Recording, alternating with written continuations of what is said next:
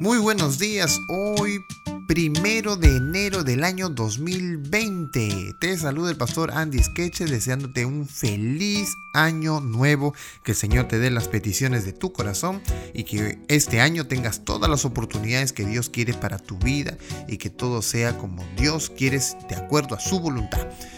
Hoy seguimos con nuestro programa Reavivados por su palabra, la lectura de un capítulo diario de la Biblia y hoy nos corresponde la lectura del capítulo 10 del libro de Job. Así que vamos a abrir nuestras Biblias y vamos a ir rápidamente al libro de Job capítulo 10.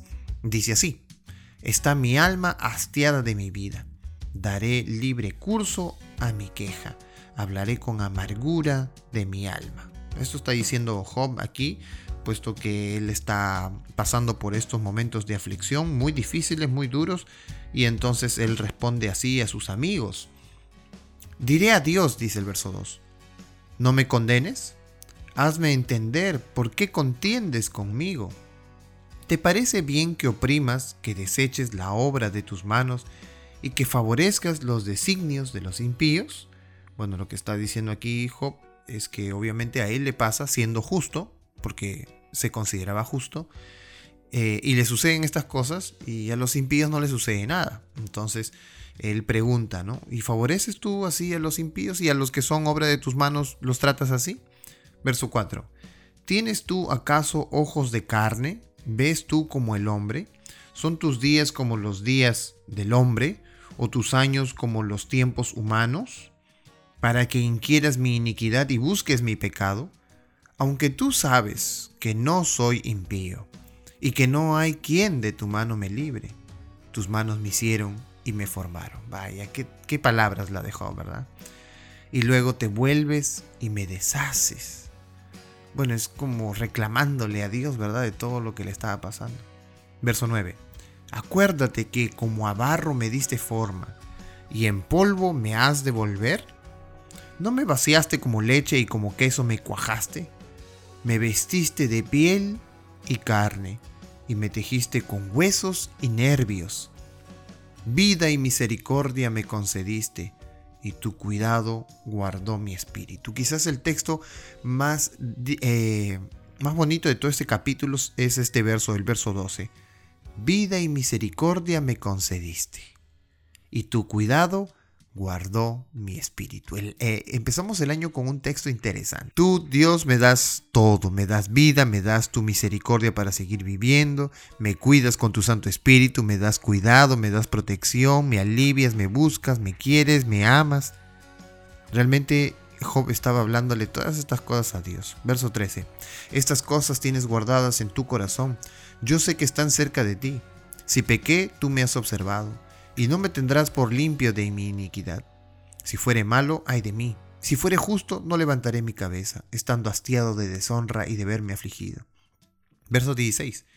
Si mi cabeza se alzare, cual león tú me casas, y vuelves a hacer en mí maravillas. Ese es Dios, ese es Dios, lo está reconociendo Job.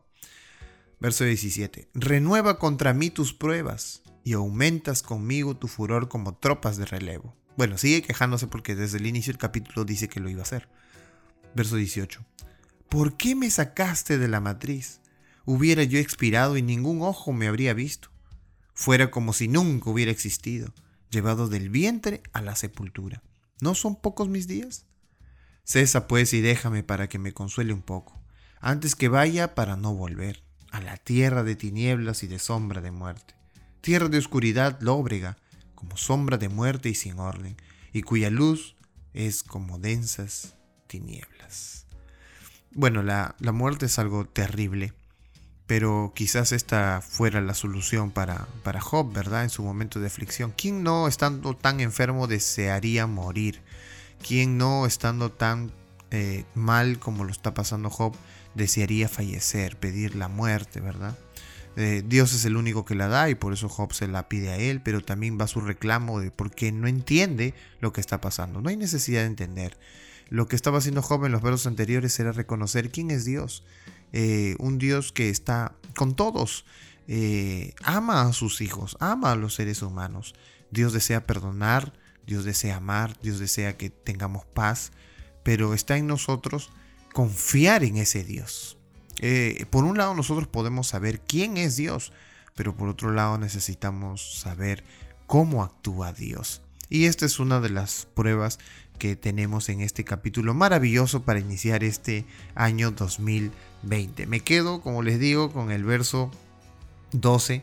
Vida y misericordia me concediste.